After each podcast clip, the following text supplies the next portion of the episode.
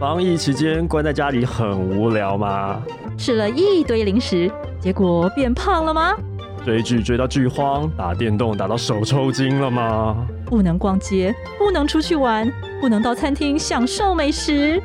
居家工作一边还要带小孩，小孩精力旺盛，你累到有剩。那就把小孩抓来一起学外语吧。啊？什么？你没小孩啊？那就自己学啊。宅在家里，不妨充实自己。宅学当道，自慧力打造你的精准沟通力。即日起至八月十六日，到博客来网络书店购买 Easy 丛书馆全系列书籍，众多特价书籍最低六折，消费满六九九可在现折五十元。活动链接还有更多优惠讯息都放在节目简介上喽。疫情总会过去，现在练功正是时候。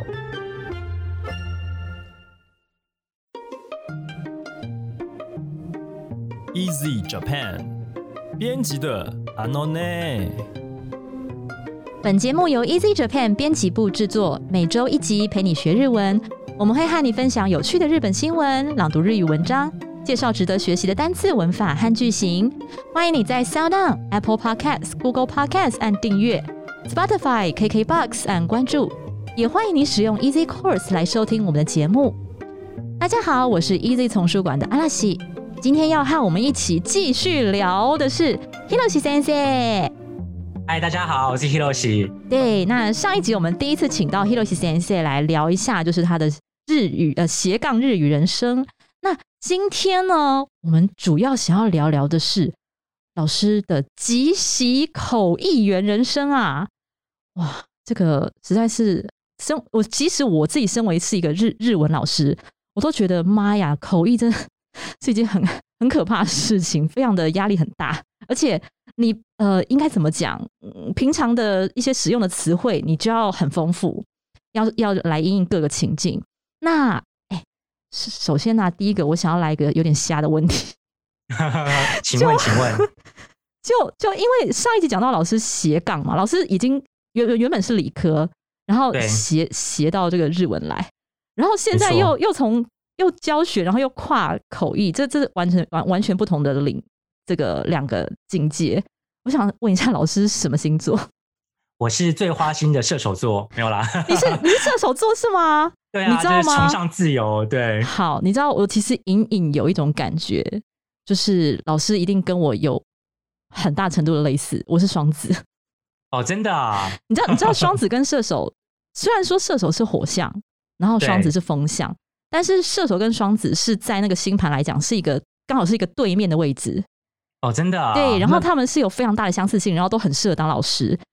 然后射手座是很会归纳统整，然后双子座是很会发散，所以就就我们两个是一个互补。所以，我们今天是要开始那个要要要去解这个星座。哎，我是对对对，我我是我是唐奇兰，我没有唐奇兰。不是啊，你知道老你知道老师为什么会想要问这个问题？因为我在教稿的时候，我我那时候就觉得不是，我那时候觉得老师很像摩羯，因为超级工作狂，然后也很像处女，因为超级龟毛，就是对那个一点点小小的毛都要去改，你知道吗？所以教稿很崩溃。对，其实其实我因为。或许会这样，可能第二本之后或许会比较好一点，因为第一本会觉得说啊，我我的处女座，结果万一到时候有什么瑕疵的话，会不会会不会被人家讲怎么样？会有点担心，对，所以还是会比较，而且加上我其实不知道为什么就特别的没有安全感。最近可能是因为航运股航运股一直跌吧，什么我变我们又变股癌了吗？就这几，就是觉得好像 好像就是一整个不顺，这样就觉得好像那种就是。不是什么什么，他说什么什么水星又又怎么样？水逆啊，水逆，水逆，对对对，感觉好像应该要多多认真一点，不然会有一些不好的结果之类的。OK，好，回来回来，那那想要请问老师啊，就是为什么会做起了口译呢？其实我一开始没有要当口译，就是我只是想说要找一个。好像就是蛮轻松的工作，然后又可以应用我的专业。那当时我在京都，轻松吗？为什么会觉得口译是轻松的工作？哦，我我当时在我当时是这样这样，我我在京都大学就是呃交换研究计划结束之后，不是回台湾吗？那回台湾之后，我就请猎人头公司帮我找，就丢履历嘛，找人生第一份工作，哦，我真的丢超广的。我跟你讲，我从那个宏达店啊，到那个什么 什么那个旭旭消子那个做玻璃的，我我我全部都丢了，然后也都几乎也都上了。然后当时就很也不知道到底要去哪里，而且宏达电就觉他当时还跟我讲说什么哦，好像。呃，每天都要加班到十点啊，然后甚至常常都要到十二点。那没关系，会有计程车送你回家，就可以报可以报账，没有关系。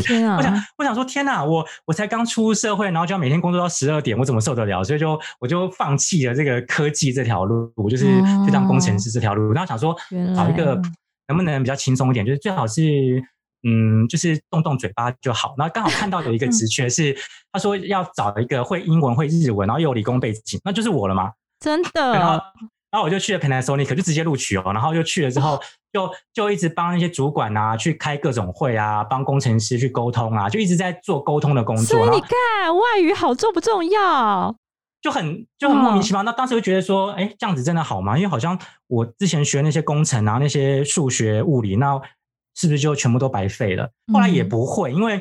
像我去翻一些半导体的会议，或是翻翻一些什么什么电路图啊，或是那种可能一些通讯模型那种数学的东西，哎，我就比一般的呃这个日文系毕业的又有一点点优势，就觉得好像好像应该是有很大的优势，好像 对，真的是有点是很大，对，真的是天职吧？或许因为我又喜欢讲话，那我我喜欢讲话，可是我不喜欢做事，你知道这个这是很很矛 盾，就是。我希望我讲完就帮他们沟通完之后，那剩下这些问题你们自己解决，就不关我的事，这样我就回家了，这样 就不用加班，对，就觉得很爽。那那那后来做这个工作之后，觉得或许可以变成一辈子的工作吧，这样子。嗯，那就是老师一开始是进公司嘛，对不对？当公司专门的口译，那口译员呢，实际上到底是在做哪些事情呢？就整个拿嘎嘞，或是？你说我当时在松下的时候吗？还是在哪里？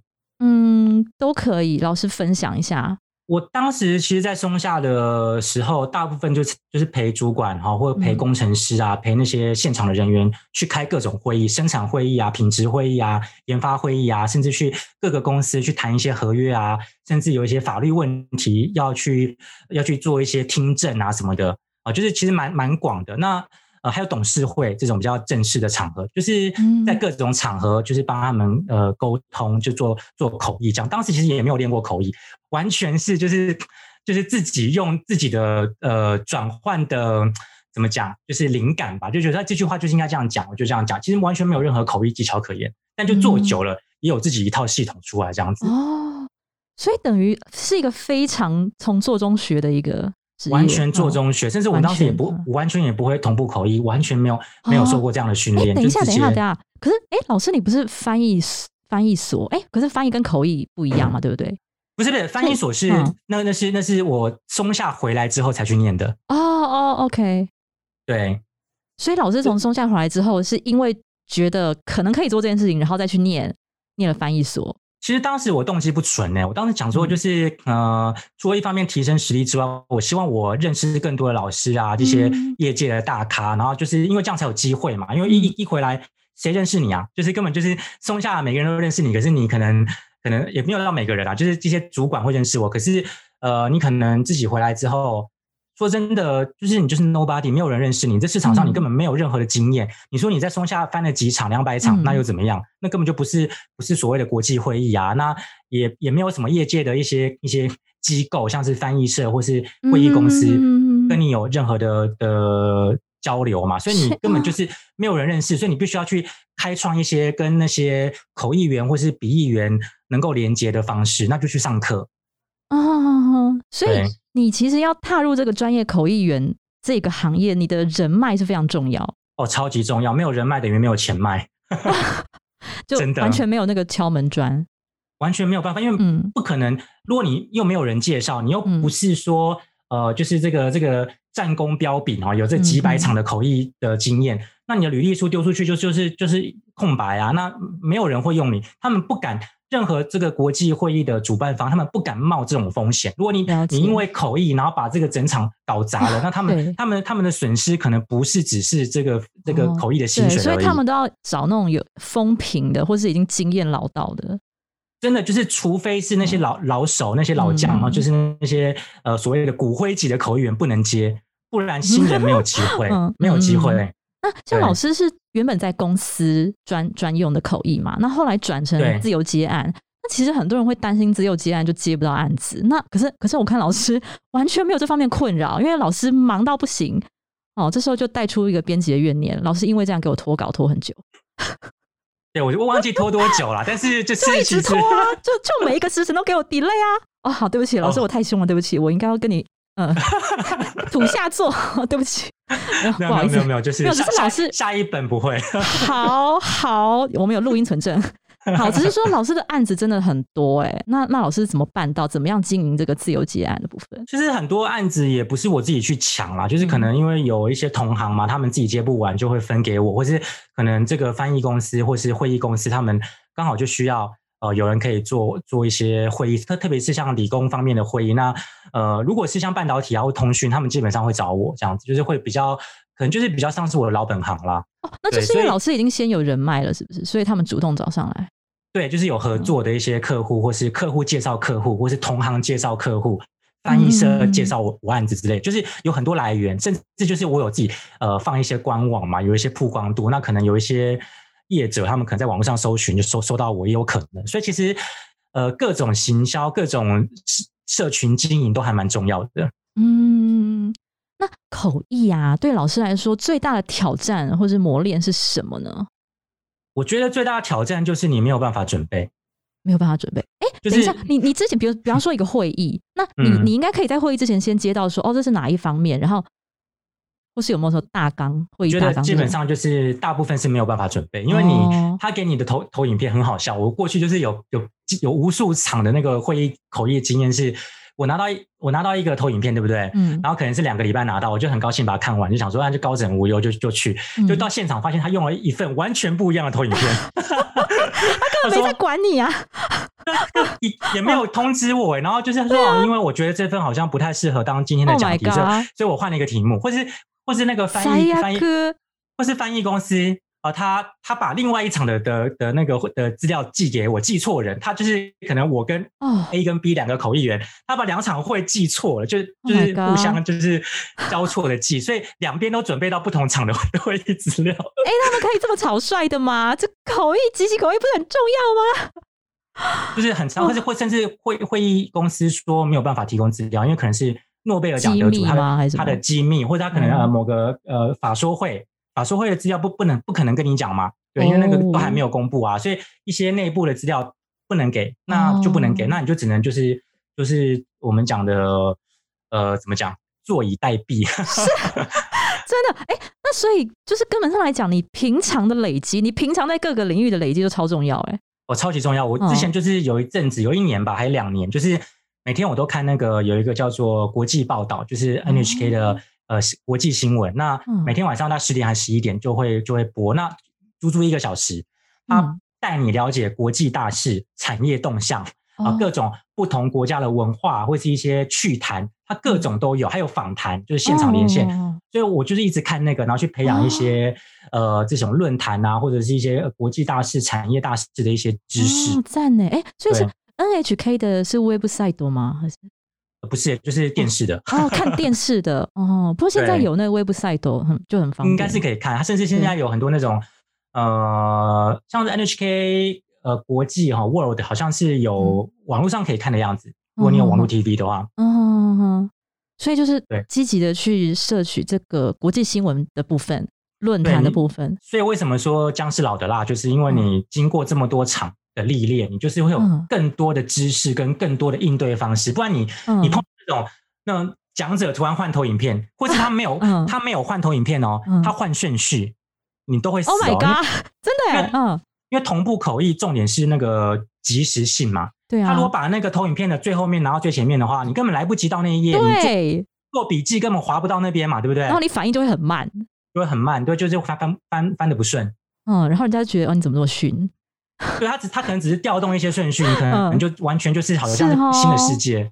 那对那这样听起来，因为老师现在已经是很辣、呃很老的辣姜了，对不对？那老师总有刚出没有没有没有没有没有，就是算是中算中生代就是哦半老半老姜这样子。对半老哎半老这样子那。那老师老师还是嫩姜的时候啊，有没有很糗的口译经验可以分享？哦，就是刚刚讲那些事情都碰过，还有那种现场音音讯的那种设备突然断线，然后结果那个那个音控师就进来说：“哎，老师不好意思，我们这音讯可能要修，要要要一阵子的时间。可是你不能你不能不讲话，因为你你还是现场还是有人在听你的口译。老师，你能不能看投影片自己自己造句，自己想办法演讲？” 所所以，然后呢？然后老师完成这个任务，我就我我就这样子一直看投影片，然后就是看，就是就是也我听不到东西嘛，就是都是完全是一片静音。我就看投影片，自己自己讲哦，讲十分钟这样子，好强哦！我真的我真的对不起我的听众，可是最后听众居然还有人说这口译间翻的还不错，这样子。哦天哪！然后我觉得天哪，这是这是我觉得超级超级平常的努力，对平常的努力都得到回馈了。不是不是，这根本就是我觉得就不是很就就骗人嘛，就不不是讲者讲的，我就不喜欢。可是我没办法，因为我我在这个业界，我不能让这个会议公司就是出糗啊。对，我跟你讲，他们哈，如果有有什么状况的话，他们一定会说，就是今天口译可能传达上不是这么理想，就推到你身上，会推到这个，因为他们不能不能自己承就是承揽下，不然的话，因为他就这商誉是跟他们跟一辈子的嘛。嗯嗯嗯嗯，所以他们会议公司一定不可能自己担下，就就会请口译老师担待一下，就是当一下。我常常碰到这种事，明明就变断为蜥蜴啊！讲者自己讲错，他自己十公里讲成一百公里，那他讲一百公里，我是不是要翻一百公里？所以，所以你会怎么样？你会完全照他讲，还是你要改成正确的？我怎么可能知道正确是什么？我怎么知道说他说他说什么美国的海岸线几公里？那我我我如果没有地理知识，我怎么可能知道他讲的是对的还是错的？了解了解。那我讲出来之后就被人家说这个口译翻错，刚刚那个明明是应该是十公里，怎么讲一百公里？可是要不要去调录音档？对不对？我就觉得，我就觉得很很，有时候会觉得很傻眼啦。因为就是口译这方面啊，我有查到有一个两岸口译大赛哦，而且这个海峡对海峡两岸口译大赛，它是有口译学子的甲子园的这个称号。所以这个我是没有听过，是哈，因为我是去看官网啊，那所以就想要知道，因为老师是专业口译员嘛，那这个大赛老师参加过吗？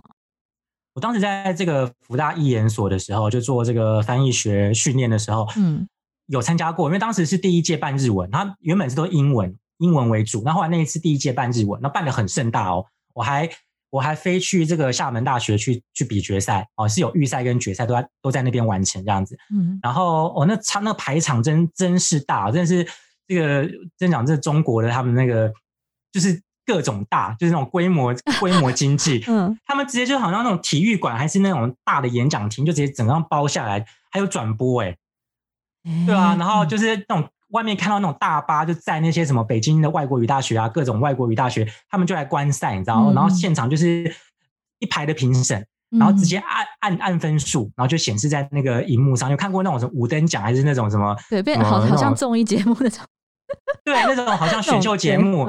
按按分数诶，在你面前按分数给你看，就哦，那那压力超大，但是觉得是一个蛮大的磨练，也是后来我拿到好像第二名吧，印象中对，就是也算是第一名是差一点点，就真的是我可能好像听说是在呃，可能有点有点紧张，所以在台风上好像被扣了不少分数，因为我都没有我都没有看看观众，不敢看，一片黑压压的。所以所以哎，其实不管是参加这个大赛，还是其实就是口译这件事情本身，其实真的很。抗很培养抗压性哈，或是很需要抗压性。参加过那一场之后，我后来真的觉得其他就还好，就是因为那场真的是，而且你在那种休息室里面，你是要戴那种耳机，就是那种有放音乐的耳机，你就根本不知道外面是发生什么事，然后突然就有一个就把你耳机拿掉，然后说 换你上场了，超级可怕。然后站上去之后，你就是一片寂静，然后就开始放放音档，然后你就要翻译这样子。那老师的发音真的超级漂亮，不知道老师是怎么练习的呢？不敢说超级漂亮，就是真的啦。努力就是要想办法讲的跟母语人是类似嘛。那但是其实你再怎么努力，呃，说真的，你要百分之百一样，那是几乎是不太可能。因为说真的，那也跟生活经验有关系。就像你，你可能你可能练，像我之前参加过演讲比赛，那我的日文老师，然后日籍的老师就会呃一直陪我练，然后把我声音调的，就是跟日本人几乎是一模一样，然后上去比赛。可是问题是，那就仅限于那篇演讲稿而已。那其他的情况下，你还是会有什么高低音啊、节拍啊，你自己还是必须要自己去不断的练习。那而且练习也不见得就一定会每一每一次的的状态都一模一样。因为我说，其实口译或者是甚至口语的表达，就跟每天大家的状况、身体状况都不一样嘛。有时候就不不知道为什么就状态特别好，紧张啊什么都有关系。所以我觉得有时候要追求所谓的完美的嗯发音，倒不如追求一种稳定性吧。就是不管什么情况下都可以讲到一个、呃让人家很好懂，自己也很舒服的啊、这个算是算漂亮的发音这样子。哦，好，那呃，最后想要请老师以这个前辈的身份，给想要走口译的学子们一些建议。我觉得口译就算是一种学语言的应用吧，所以嗯可能可以把口译当做是一种技能去做训练，就是不要把它想成就是好像是一个跟语言呢、怎么讲，就是没有关系的一个只为了工作的的一个技能，哦应该是说把它想办法。用这样的技能在生活当中得到更多的嗯好处，比如说你可能去公司上班，你如果会口译的话，老板会很喜欢你嘛，对不对？就是一个人当两个人用，对不对？那那或者是你可以借由口译开创自己事业的第二春啊，或是呃实现所谓的 freelancer 啊，这个自由业的生活，自由业真的真的还蛮舒服的，可以在旺季的时候。或是淡季的时候出国啊，然后、呃自由的时间工作，自己决定要不要结案，要不要休息。对因为这次是还还可以写书，对，真的、哦就是人生自 由度会比较多一点。那那要成为自由自由业，其实真的门路是蛮少的。你可以当 YouTuber，你可以当线上老师，你可以嗯当、呃口译嘛。其实这个路是蛮蛮少的。那嗯口译是一个其中一条算是蛮可行的路吧。所以我嗯觉得应该可以平时。呃，多累积一些知识，然后跟自己专业做结合，然后把日文学好。那嗯学学口译也可以检视自己日文的词汇是不是太偏颇哦、只有某一个部分的词汇，嗯增加自己的词汇量，呃，增加自己的知识面哦，或是嗯练习跟人家沟通，我觉得都是一个很好的练习。也就是说，老师给大家建议后，其实你不一定要呃以专业口译员好进入这个行业，其实不一定要这样想，你就是把口译当做是第一个，当做是学习跟练习的一环，然后把它融入你的生活当中，对不对？没错，没错，嗯就是这样。嗯，OK，哎，对了对了，那我们的新书已经快要上了，我们的新书隔天就上市喽，八月五号就是隔天。那想要请老师简单帮我们介绍一下这本新书，因为有我介绍，我真的会讲太多，我怨念，哦，不是怨念，就是是呕呕心沥，就是我跟老师真的是呕心沥血，请老师简单介绍一下好了。对嗯，这本书其实是我我第一本啊，我第一本就是呃出版的书籍嘛，所以其实真的是花了蛮多的时间啊、呃在这个编辑跟校稿上面。然后嗯它其实就是针对初中级的学习者设计的啊、嗯就是我把文法分成不同的单元，然后由浅入深，慢慢的介绍，然后搭配各种不同的呃例句跟练习题啊、来帮助大家去理解啊、这个文法的概念，来测验自己是不是把一些复杂的文法都学会。那我觉得这本书比较大的特色就是，呃，之前有提过，就是例句很灵活啊，嗯有各种时事梗啊、动漫日剧梗啊，还有一些很无厘头的例句啊，跟我的 IG 的这个风格其实有部分类似哦。大家如果有追踪我的 IG 的话，应该知道。生活化，也很有个性。对，我希望大家可以寓教于乐啦，在比较轻松的心情下哦，学会这些比较复杂的文法或句对，型。真的，我一直觉得，我一直觉得学语言就是要快乐，对，然后又。嗯，又需要比较有效率的整合，把文法跟文型把它整合起来。那做一次的努力就可以呃把这些类似的易混淆的这些句型跟文法把它搞清楚，那不是呃非常的省时间嘛，很有效率。很有系统性。然后很对啊，也希望对大家可以不管是自学或者是要考检定，都可以借由这本书，然后获得一些帮助啦。那也是嗯我出书的一个、一个初衷。毕竟我觉得出书真的是一个很辛苦的一件事情，比我开线上课程、大概开开五堂还累。对对，因为你不像说哦，我随时随时可以补充东西，或随时可以更正，你还要考虑到整个逻辑性、系统性。对啊，然后还有什么，就是一堆篇幅限制，对 对，就是篇幅在怨念超深的，就是啊一直在砍。就我我跟老师都互相对对方有怨念。好啦，好像就 大家请记得哦，好去去书店的时候帮我瞄一下，注意一下这本书好。好的，那好的，如果你喜欢我们的节目，欢迎你加入 Easy Japan 脸书粉丝专业和 IG，你可以留言发讯息，也欢迎在 Apple Podcast 帮我们打五星评分、写评论，告诉我们你还想知道哪些和日语有关的话题。也希望你能将我们的节目分享给更多想要学习日语的朋友们。今天节目就到这里了，谢谢你的收听，我们下一集再见喽，撒哟那拉，拜拜。またね。